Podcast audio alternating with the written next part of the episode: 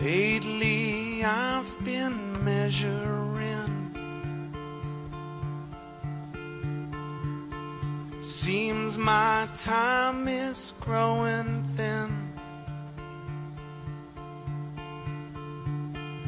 Wind me up and watch me spin. Watch me spin. Watch me spin. Skin and bones. Señoras y señores, bienvenidos a un nuevo episodio de otro podcast bursátil en una semana donde a grosso modo no pasó mucho.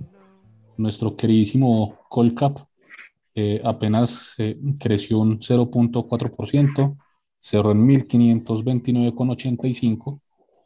Eh, entonces, bueno, a grosso modo no pasó nada, pero puntualmente sí hubo unas acciones que se movieron muy interesantes.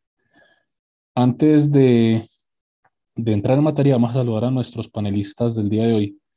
Don Januciño, muy buenos días. Buenos días, eh, muy contento de estar en un nuevo episodio de otro podcast bursátil. No se le nota, se acaba de levantar. Mm, sí, Bueno, se le nota, me imagino que se trasnochó celebrando el partido de la selección. mm, sí, claro, un partidazo. Partidas. Dios mío. Bueno, señor Ramírez Joan, muy buenos días. que tienen de buenos, Henry, que tienen de buenos. No, que estamos vivos, que estamos vivos. Eso, eso es suficiente para, para celebrar. Ne, yo ya me quiero morir. Giovanni No, hizo el viaje a Barranquilla, pagó boleta costosa, eh, No, no. buena para ver perder a Colombia, no. No, cuando yo fui que íbamos de cuartos. No, qué horror. Qué horror esa No, selección. no, no, qué porquería. No, no, no. Y Félix salió ayer de fiesta. No, Eso es culpa, dicho, eso es Terminé. culpa de Barranquilla, eso es culpa de Barranquilla. Saludos a George, culpa de Barranquilla. Dicho. terminó en el raudal por allá, me imagino. No, no, no. En la barra ejecutiva. Yo no conozco esos sitios, señora, a mí me respeta. Sí, señor, claro. Bueno, Bueno, hablemos de cosas más, más, más positivas. Porque, porque la selección no. No es, no es un tema que nos ponga alegres en este momento. Bueno, eh, antes de iniciar materia también, vamos a hacer nuestro disclaimer de todas las semanas. Los contenidos que tenemos en este eh, mediocre podcast. en Tampoco son momento- contenidos ni Eso, recomendaciones de compra y de venta. Por favor, no haga nada, porque lo que se diga acá son cosas que no tienen sentido y muy probablemente no sirvan para nada. Gracias. Muy bien, muy bien. Bueno, señores, eh, ¿cómo vieron la semana? Mm, Bien, No. ¿Qué pues aquí en Colombia, aquí en Colombia, pues la verdad sostenía, me, pues me gustó que a pesar de que hubo bajas en Estados Unidos, porque hubo un par de días como de bajones, Colombia se comportó muy bien, con mucha fortaleza me parece. Eh, me parece que el Colcap ante todo pues aguantó lo que pasó afuera, entonces tal vez sí estamos ante un cambio de ciclo. Parece indicar, parece indicar que así es. Muy bien. Ya nos ahora sí, pues, con profundidad, ¿cómo, cómo vio la semana? ¿Qué opina de lo que dijo mi estimado Joan? sí, pues es decir, eh, la volatilidad más que todo sube afuera por los anuncios. eh, tremendo, o sea, si hubo volatilidades de borrar subidas de 400, 500 puntos en un momentico. El tema de que dejaron la puerta abierta para que vengan ahora sí subidas de tasas, pues obviamente genera volatilidad en el mercado. Mm, aquí no se vio tanto, pues afectado por eso. Obviamente sabemos que es también por el tema de lo de las sopas y porque sí se ha visto que otros mercados se han visto poquito fuertes, por ejemplo el tema de Brasil.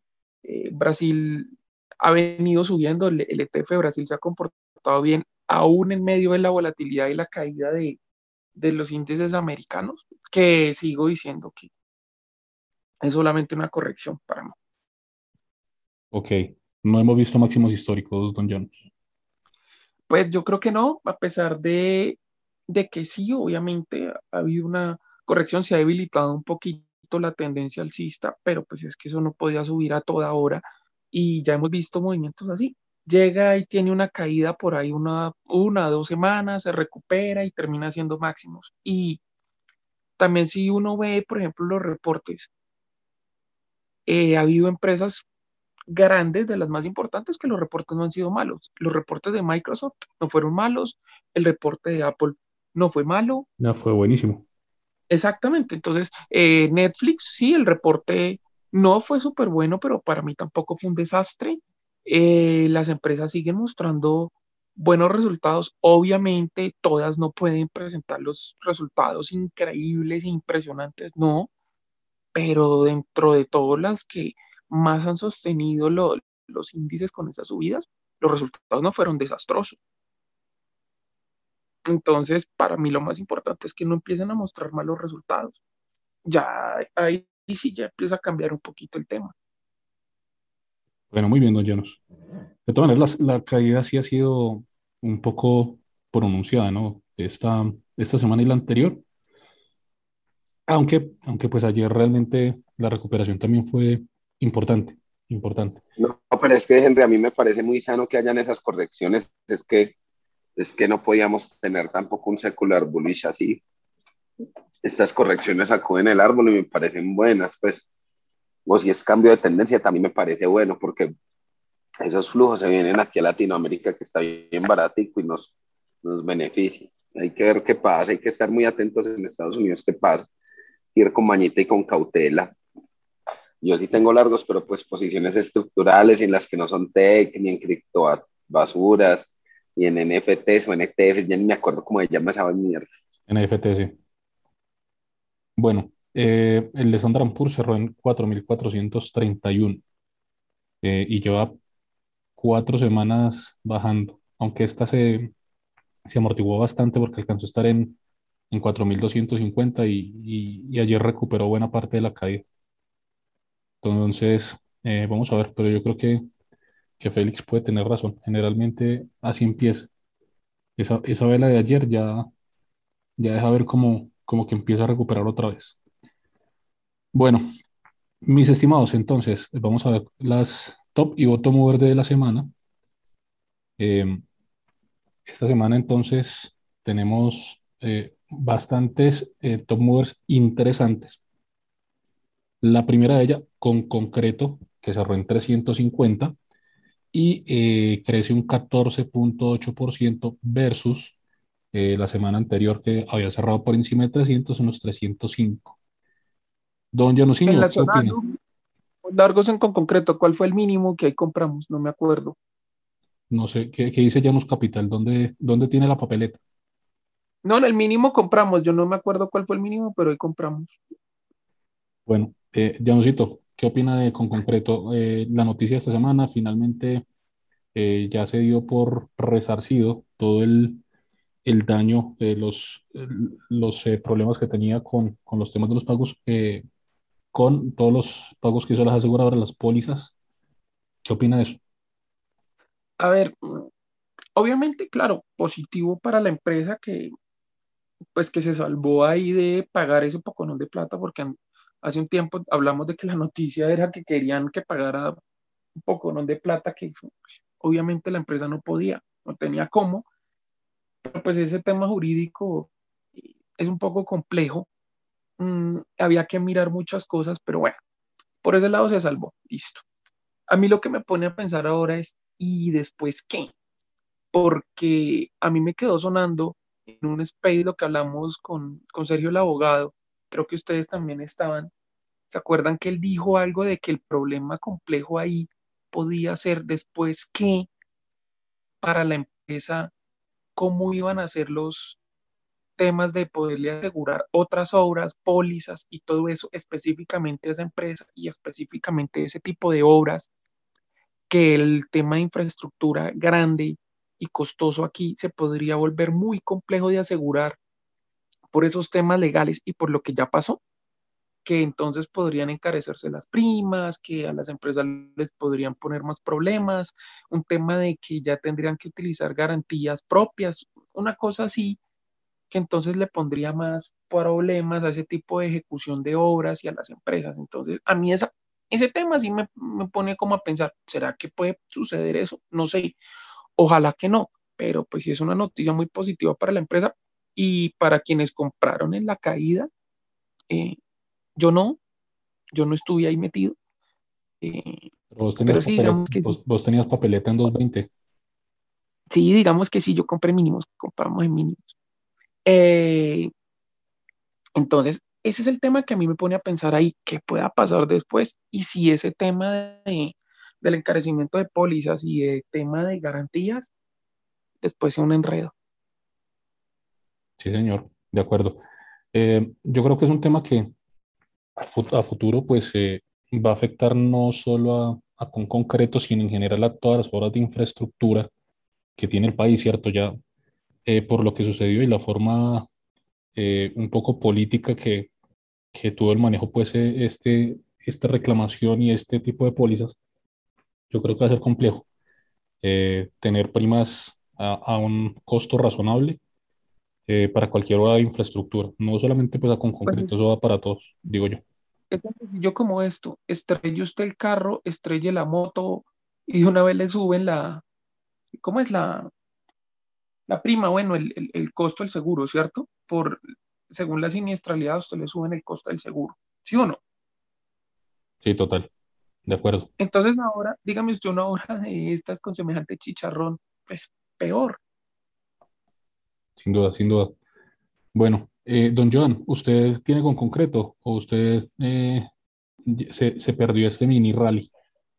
No, yo estoy al margen de con concreto. Yo siempre dije que hasta que no se solucionara el tema jurídico, yo me mantenía al margen.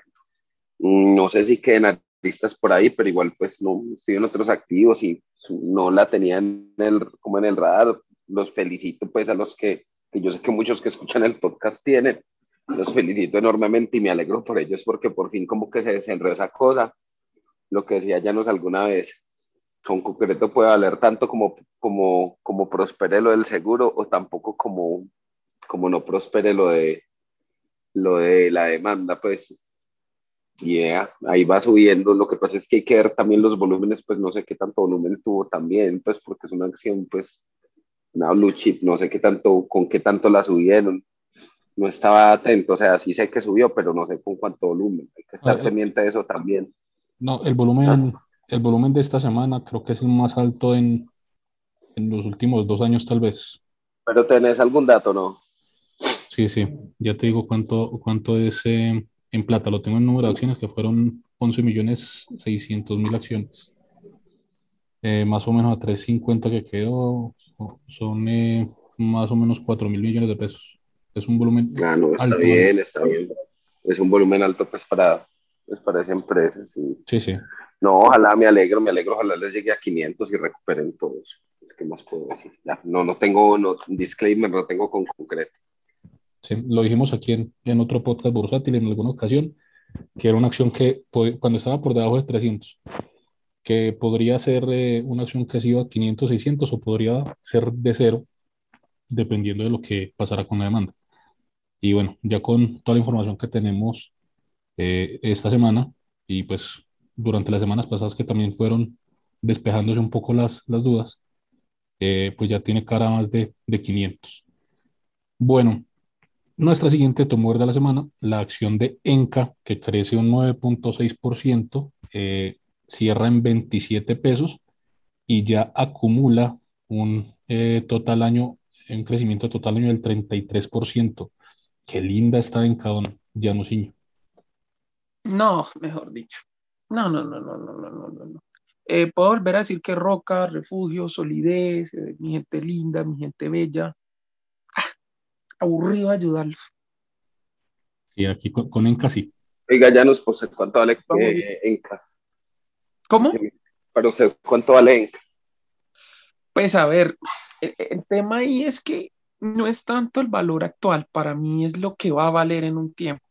Y es que lo que puede llegar a ser y lo que puede significar la operatividad de la empresa puede dar para un valor, no sé, digo yo, en un par de años, dos años, mm, cercano a los 40, 50 pesos.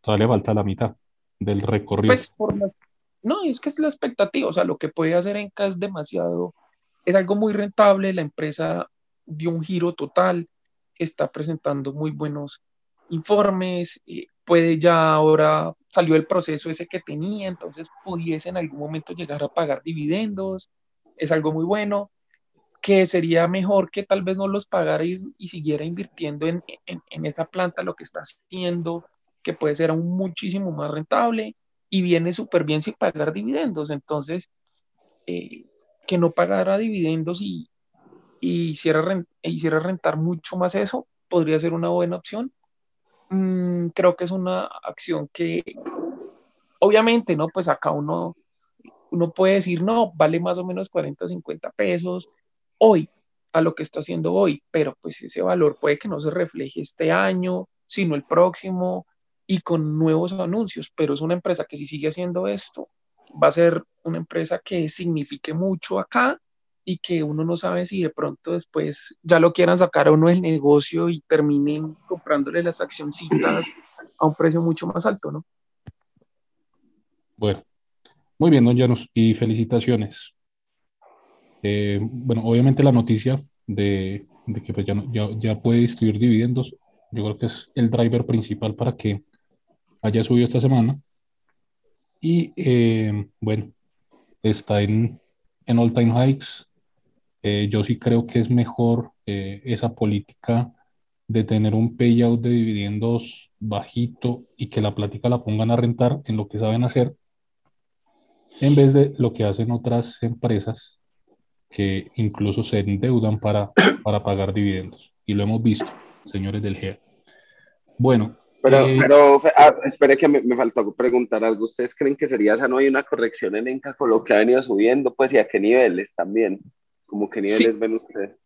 Sí, Enca, Enca pudiese tener una corrección y ya de hecho en algún momento la vimos, que por esa zona de los 20, 21 pesos se encontró otra vez interés comprador y tal vez pudiese volver a esos niveles. Mm. Es correcto, pero ¿sabe qué, Janus? Yo no creo que yo no creo que tenga corrección otra vez, porque ya la tuvo, es decir, eh, la acción llegó a 25, bajó a 20 y ya otra vez cruzó los 25 hacia arriba, entonces ya o sea, mejor dicho, el que le quiera entrar, le toca entrar a mercado y aguantarse. Sí, o, entrar a 25, que fue como el, el techo. Enrito tiene, ya sabemos que ya no sé, pero Enrito tiene. No, no, no. Yo he estado fuera de, pues al margen de, de Enca y, y, me arrepiento enormemente. Sí, yo también, pues, o sea, Félix me dijo, por ahí le había jugado y, me hice una platica, gracias Janus, pero, pero no la aguanté, pues, hasta estos niveles, soy honesto. Y también entré con poquito, pues, porque esas acciones pues lo que pasa es que, por ejemplo, hay un tema y es que esas acciones no sirven para garantía de derivados. Entonces, ese es el principal problema pues, de esas empresas, pues que son buenas, que pueden tener mucho potencial, pero no les sirven a uno garantía para futuro. Los huesitos, los huesitos. Bueno. Lo que pasa es que... Eh, pero son roñositos, vea que es un huesito que tiene, tiene tuétano. No, ese huesito tenía mucha carne. Y eso depende también de, a veces, del, del, estilo de inversión de algunas personas, ¿no? Algunas personas ven un 2, 3% y salen corriendo a vender. Eh, hay gente que le gusta moverse más rápido. No, pues todos esos estilos son respetables y si para alguno es rentable, hágale. A mí me parece que a veces es muy desgastante y puede llegar un momento en que una sola pérdida le borra usted la utilidad que había hecho antes, entonces es complejo. Pero pues cada estilo es válido. De acuerdo, de acuerdo. Bueno, nuestra siguiente tomo de la semana la acción de Fabricato, que cierra en 9.5 pesos, crece el 5.6%. Y eh, esta hizo la misma figura de Enca. Eh, encontró una resistencia en los 9, tuvo un retroceso hasta los 7.5 y ya ahora cruzó los 9 sin, sin problema. Eh, ¿Qué opina de Fabricato, don, don Ramírez Joan? Dígame que no la sigue. no la sigo, no la sigo, no sigo Fabricato desde que, que Interpol se le iba a vender. No, no, ni idea. Janusito, ¿solo técnicos, pues, solo técnico esa formación de Fabricato o realmente ya hay carnecita ahí debajo? Ay, Henry, yo respecto a Fabricato pienso algo y es mi opinión, respetando las opiniones de quienes puedan pensar distinto y estén escuchando este podcast. Y es que ahí es el tema de los terrenos, porque pues la operatividad de la empresa es compleja. Eh, técnicos de que pueda empezar a subir sería relacionado a eso, pero hay que recordar que Fabricato tiene unos temas de fondo, que es un tema pensional, eh, unos pasivos grandecitos, y yo la verdad no la sigo demasiado, porque yo no me meto pensando en ese problema que puede tener a largo plazo. Y como a mí me gusta, por ejemplo, comprar algo y si le veo valor me quedo ahí hasta que llegue al nivel que yo creo que debería valer, pues yo ahí no me meto como a ver si algún día se despeja todo eso vale mucho más, sabiendo que ahí puede haber viento en contra y que eso no se sabe cuándo. Entonces yo ahí me quedo como quietecito, no la sigo mucho y puede que técnicamente dé para que haya una subida, pero no sé hasta dónde, porque pues tiene viento en contra todavía. ¿no? Muy bien, don Llanos. Bueno, la siguiente acción. ¿Esta fue la semana de los huesitos o qué? Más o menos. La siguiente acción, la acción de Grupo Bolívar, eh, que cierra con un 5.2% al alza, cerró en 87.100. Eh, Ay, Dios mío. Y la semana pasada había tenido un rompimiento de los 80.000 que, que habían sido resistencia. Eh, de verdad que está haciendo una, una figura técnica divina Grupo Bolívar. Felicitaciones para los que compraron por allá, por debajo de 70, por allá en los 65 mil. Esta yo tampoco la, la, agarré, no la vi pasar. No sé qué, qué puede decir Janos al respecto. Pues, eh, a ver, hace parte del portafolio. Mm, me quedé ahí, vengo de ahí desde hace rato. Mm, me parece que es una acción que vale más aún del precio actual. Hace las cosas bien, es rentable, es una empresa sólida. Ah, que no tenga mucha liquidez, sí, eso sí es cierto pero pues el valor estaba ahí, en algún momento tenía que, que mostrarlo, entonces pues esa es a veces como lo bonito de, de no estar afanado, ¿no? Que sí, que puede que los demás suban, las demás acciones suban muy rápido, que no sé qué, y que las que uno tiene no, pero pues llega un momento en que tal vez reaccionan y, y, empiezan a mostrar el valor sin necesidad uno como afanarse mucho, cuando es posible hacer eso, obviamente y cuando está el valor, ¿no? Porque uno puede comprar algo que uno diga que está barato, pero es que está haciendo las cosas mal, pues va a seguir muy barato. Y puede bajar aún más si está haciendo las cosas mal, olvídese. Pero en el caso de Bolívar, yo pienso que es una acción que puede valer más de 100 mil pesos. Sí, muy bien. Oiga, ustedes se la saltaron en, en la semana pasada, porque esa fue... Oiga, yo, yo quiero hacer una pregunta, Henrito. Cuando hubo ese rebalanceo de mayo del año pasado, me acuerdo porque era la época de mi cumpleaños que tuve Bolívar, ¿cuál fue la idea en esa época? ¿Alguien tiene el dato en la cabeza? Yo me acuerdo porque yo vendía ahí, pues, pero... En mayo Creo que no alcanzó. Creo que no alcanzó los 100 mil, ¿no? Fue como... No, no, no, no, pero sí, pero sí, creo que estuvo 78, 80 no, Estuvo en los 80 mil, estuvo en los 80 mil. Sí. Que esa fue, la, esa fue la resistencia. ¿Y en cuánto cerró esta vez? ¿80 y qué? 87 mil 100. No, yo siempre les digo, pues para mí puede que sí sea una acción de más de 100 mil, pero pues también en cuánto y también con qué volumen, ¿cierto? También es eso, es que a veces, a veces es mejor, si uno se quiere mover rápido, como jugar en esas acciones, en que las que se mueven más rápido, pero pues si uno no tiene afán de nada. no eso no el reloj, es la hora de los huesos, no el reloj. Sí, el, reloj de mi abuelita Rosa, que tanto, que tanto estima Capela, un saludo para él. Ay, la abuelita, la abuelita del cielo nos manda ese movimiento en esos huesitos. Bueno, sí, señores, semana de huesos. Y por último, eh, nuestra última tomo rescatable, la acción preferencial de Grupo Sura, que crece un 5%, 28.110.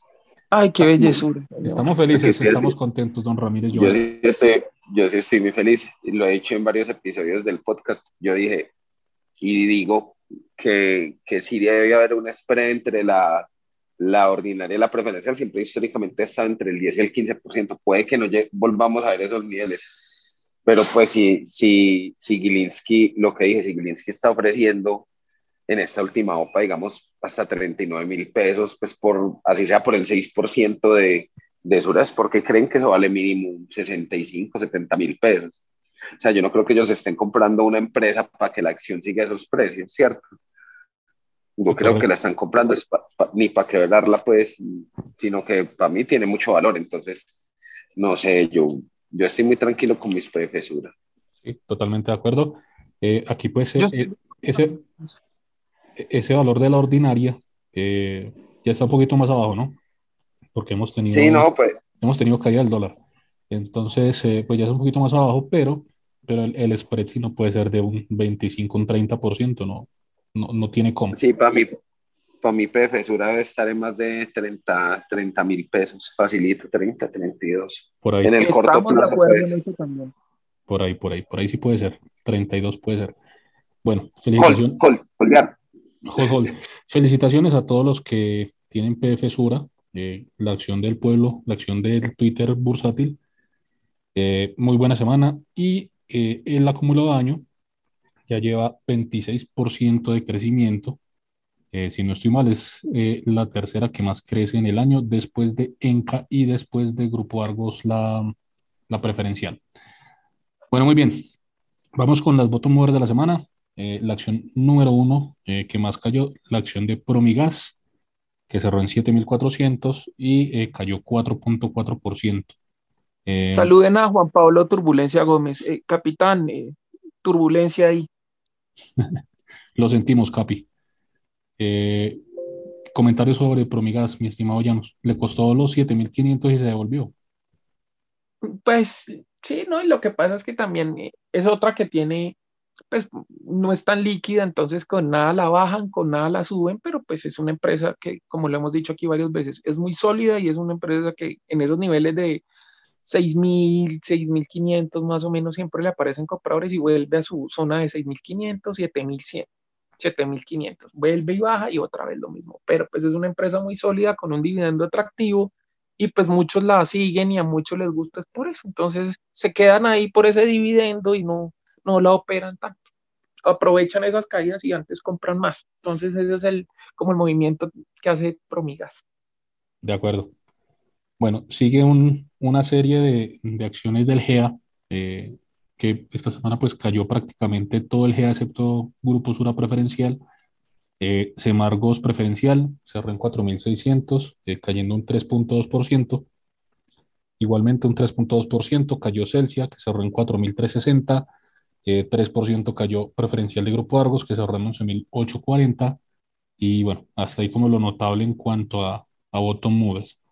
Eh, para terminar de dar contexto, Ecopetrol eh, subió un 1.2% en 2.886, a pesar de que el crudo pues, eh, tuvo un repunte importante esta semana también. Em, ¿Qué pasa con Ecopetrol, Joan? Que le están costando mucho los 3.000 a pesar de, de todo lo que ha subido el crudo. No, lo que pasa es que ahí también siempre, bueno, hay varios factores. Está pues el, está el panorama político, ¿cierto? Que, que es un factor, pues, está el ruido de la emisión que siempre ha estado latente. Eh, y, lo, y digamos que tiene un factor técnico en Estados Unidos, bueno, aquí en Colombia también es que más o menos ese, ese, eh, esos, es, técnicamente esos 3.000 le cuesta mucho. Aquí en Colombia de afuera son los 15 dólares. Si no estoy mal, ya nos corríjame, que ya no sé, yo ya lo hemos hablado varias veces, ya no sé, ¿cierto o no? Sí, sí, sí. Entonces, esa, esa, acción tiene la resistencia del mundo ahí en 14, 80, 15. O sea, para mí la rompe, ¿cierto? Pero también hay mucha gente, aquí en Colombia somos muy cortoplacistas, entonces la gente que va llegando a 3.000 y sale a vender paniqueada. Entonces, pues para mí, lo, siempre lo he dicho, vale más de 3.000. Eh, yo espero pues que los rompa. Espero que los rompa y, y pues obviamente si no hay muy emisión en el corto plazo, pues debería romperlos. Oye, nada que hablan de emisión, ¿no? Ese tema. Sí, ese es el tema. Ese es el tema ahí. que, anuncian algo así. Y con el tema político, pues eso también le, le genera problema porque pues ya hemos escuchado lo que han dicho sobre Ecopetrol, varios candidatos, entonces bueno, también eso tiene que ver. Y lo que decía Joan, sí, claro, y lo hemos hablado, esa zona de 15 le cuesta Ecopetrol técnicamente en esa zona le aparecen vendedores. Mm, hay que esperar porque sí, así el petróleo esté subiendo, ese tema en Ecopetrol, pues la frena. Pero tiene una, tiene una pinta de llevárselo, ¿sí o no, Janus? Sí, sí, sí, sí. O sea, el tema es que lo rompa y que sostenga ese rompimiento, ¿no? Porque no sabemos, y ahí es el tema, la emisión es un ruido ahí que puede que sí, o sea, puede que sí, puede que no. El tema es quién sabe que anuncien y si anuncien o no algo. Entonces, mientras eso esté así, y pues con el tema político, eh, eso le pueden, o sea, pueden hacer perder, perder el interés y que el rompimiento no se sostenga. Pero sí debería tal vez ir a buscar esa zona si el petróleo se sostiene así, ¿no? Entonces, como que esperar ahí a ver, porque pues eso es específicamente de Ecopetrol. Otras petroleras se han subido sin problema, pero Ecopetrol con ese lastre. Muy bien, de acuerdo. Y por último, eh, la acción de Preferencial Bancolombia, acuérdense que Ecopetrol y Preferencial Bancolombia dictaminan lo que pasa en este Colcap, eh, cerró con un crecimiento del 1.4%, eh, cerró en 35,200. Por fin cruzó los 35 y se sostuvo porque la semana pasada pues eh, lo cruzó, pero la devolvieron. Henry, pero no es la primera vez que lo, o sea, a veces lo cruza y vamos a ver qué pasa el lunes, porque es que ese nivel también, eh, y también lo he hablado con Llanos, ese nivel de los 35 mil eh, pesos en Colombia le cuesta. Sí. Y afuera creo que, afuera son, ¿cuántos llanos? Afuera, 35 afuera, también. En el ADR le cuesta mucho esa zona de los 35, 35 alticos hasta los 36 en el ADR, eso estamos hablando del ADR, le cuesta mucho y le salen muchos vendedores. Técnicamente pues, es una zona compleja. Sí. Pero pues eh, eh, fundamentalmente tiene todo el potencial. Total. Todo, todo con lo que ha pasado y con el volumen que van, que se entra, pues que entró y que, que entrará, pues yo creo que tiene todo el potencial del mundo. Pues yo Total. soy Believer. Ahora, eh, esa, esa acción, esos 35 mil son triple techo, porque ya había intentado cruzarlos por allí en diciembre del año pasado y ahí se devolvió en los 35. Ahí intentado de nuevo en octubre, noviembre del año pasado y se devolvió otra vez. Lo intentó otra vez en, en diciembre, la primera semana de diciembre y se devolvió. Entonces, bueno, ya hoy, eh, con lo que pasó la semana pasada, pues con lo que terminó ayer, primer cruce eh, de 35, esperemos a ver si lo confirma porque ya sería una, un nuevo soporte. Esperemos que, que así sea porque eso le sirve a nuestro Colcap. Listo, señores, eh, no es más con respecto a los top movers de la semana. Miremos eh, muy rápidamente qué, qué pasó con, con nuestro queridísimo amigo el dólar, eh, que por fin se está sosteniendo eh, por debajo de los 4.000 con, con, con firmeza. Eh, esta semana cerró entonces en 3.958 y bueno, no tiene pinta de regresar a los, a los 4.000. ¿Qué dicen ustedes?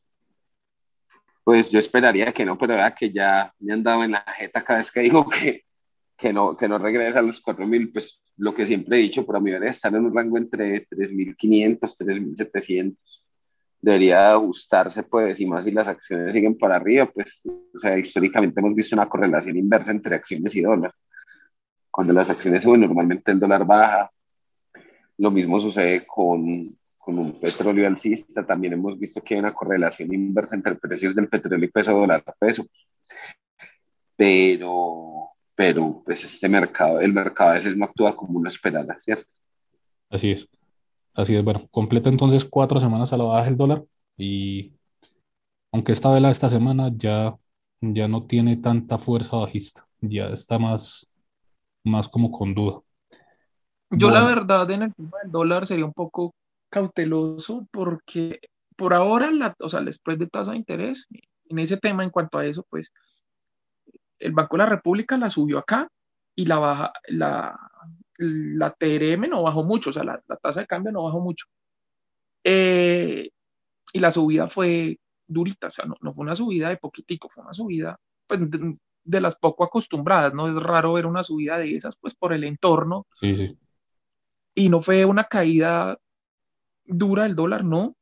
Mm, Eso muestra que, sin embargo, frente al peso, el dólar se sigue sosteniendo y sigue teniendo como un, como que son muy renuentes a venderlo y es difícil que pierda esa zona de los 3.900, de, pronto los 3.800 altos. Ni siquiera con el ingreso de flujos de lo de las sopas, la monetización de esas cosas, eh, la subida de tasa, eh, ya la Fed eh, dio pues indicios de que va a empezar a subir tasas, que ya yo personalmente crea que no la van a subir en Estados Unidos, ni tan rápido ni mucho, eso es otra cosa, pero ya la Fed dejó la puerta abierta a eso y ni siquiera así el dólar tuvo una caída fuerte acá. Para mí eso es una señal de que es difícil de que, de que tenga una caída fuerte, a menos de que, de que de pronto cese el tema de cómo nos ven y, y hay que tener en cuenta el tema del déficit, eh, como están viendo la deuda colombiana, que le están poniendo mucho cuidado a eso.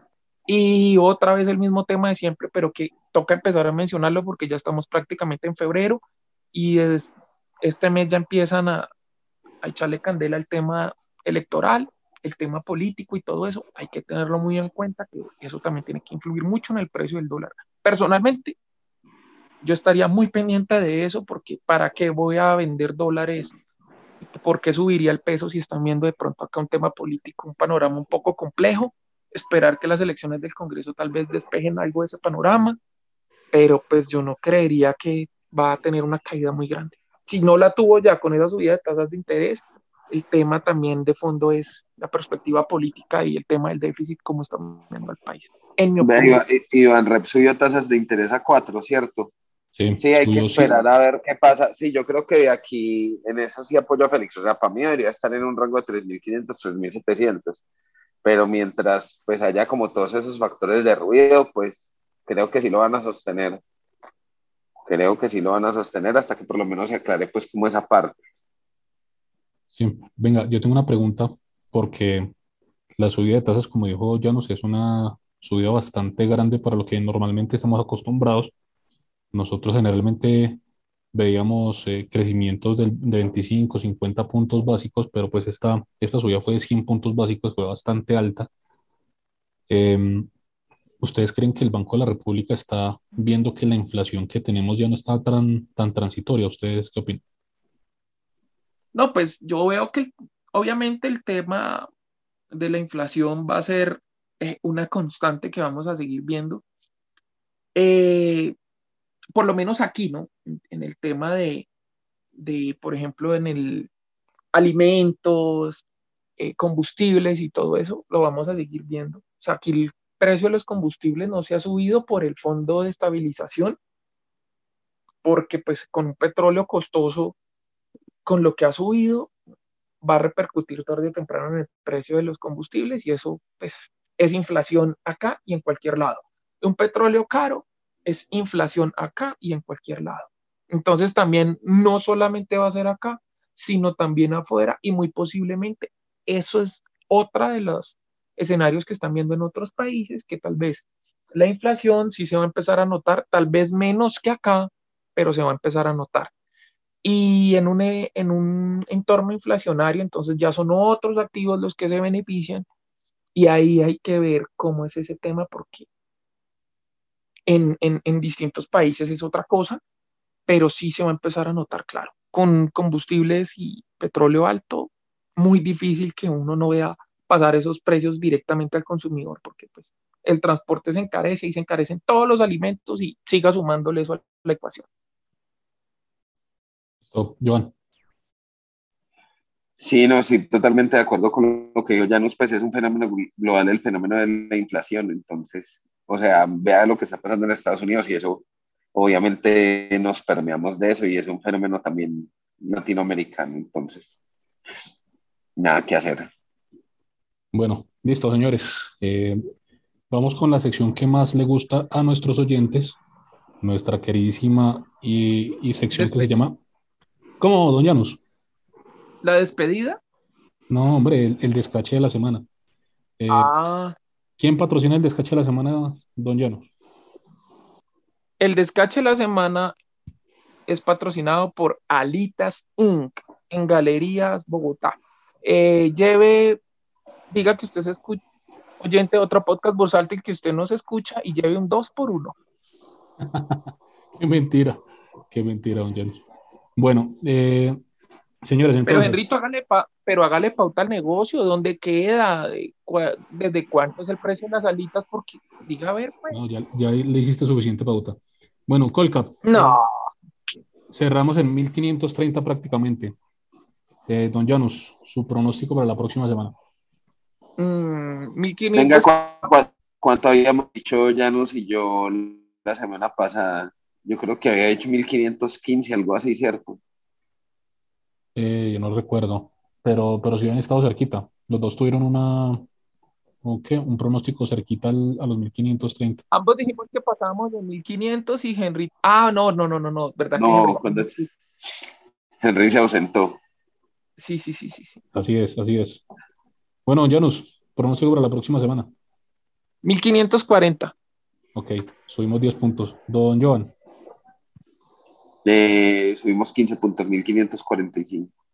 nada, bueno, subidas tímidas las de ustedes. Eh, para, para ir en contra de lo que ustedes dicen, 1538. no, no, 1550, me voy un poquito más arriba. 1500. Uy, Uy, no, qué subida tan tremenda, ¿no? Henrito está secular bullish. No, Max, máximo histórico. No, no, no. Eh, pues vamos a tener, vamos a seguir con este ritmito de subidas cortas, creo yo. Creo yo. Bueno, eh, don Janus, buzón del oyente. Sí, sí, sí, sí, sí. Yo aquí tengo eh, un saludo en el buzón del oyente. Me llegó una carta de Alex.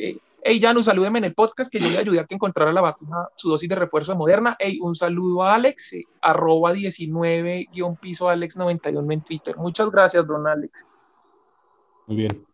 Eh, yo tengo que hacer eh, un, un saludo a toda la gente que, que me extrañó en el episodio pasado, que me escribió que me ha pasado.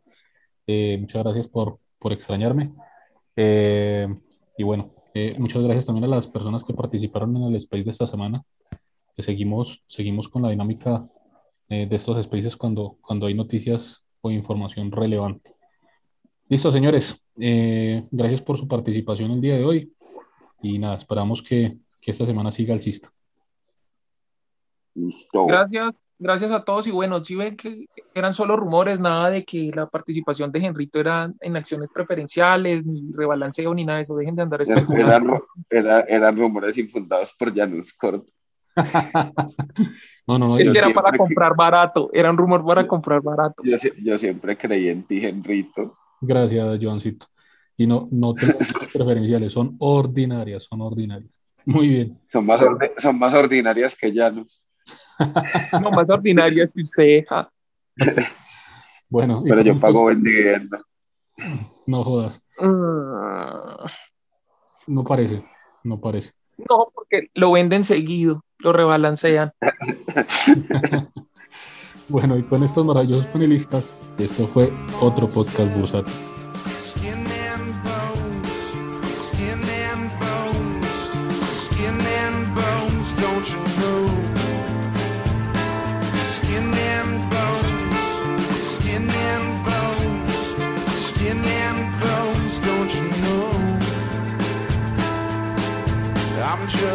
and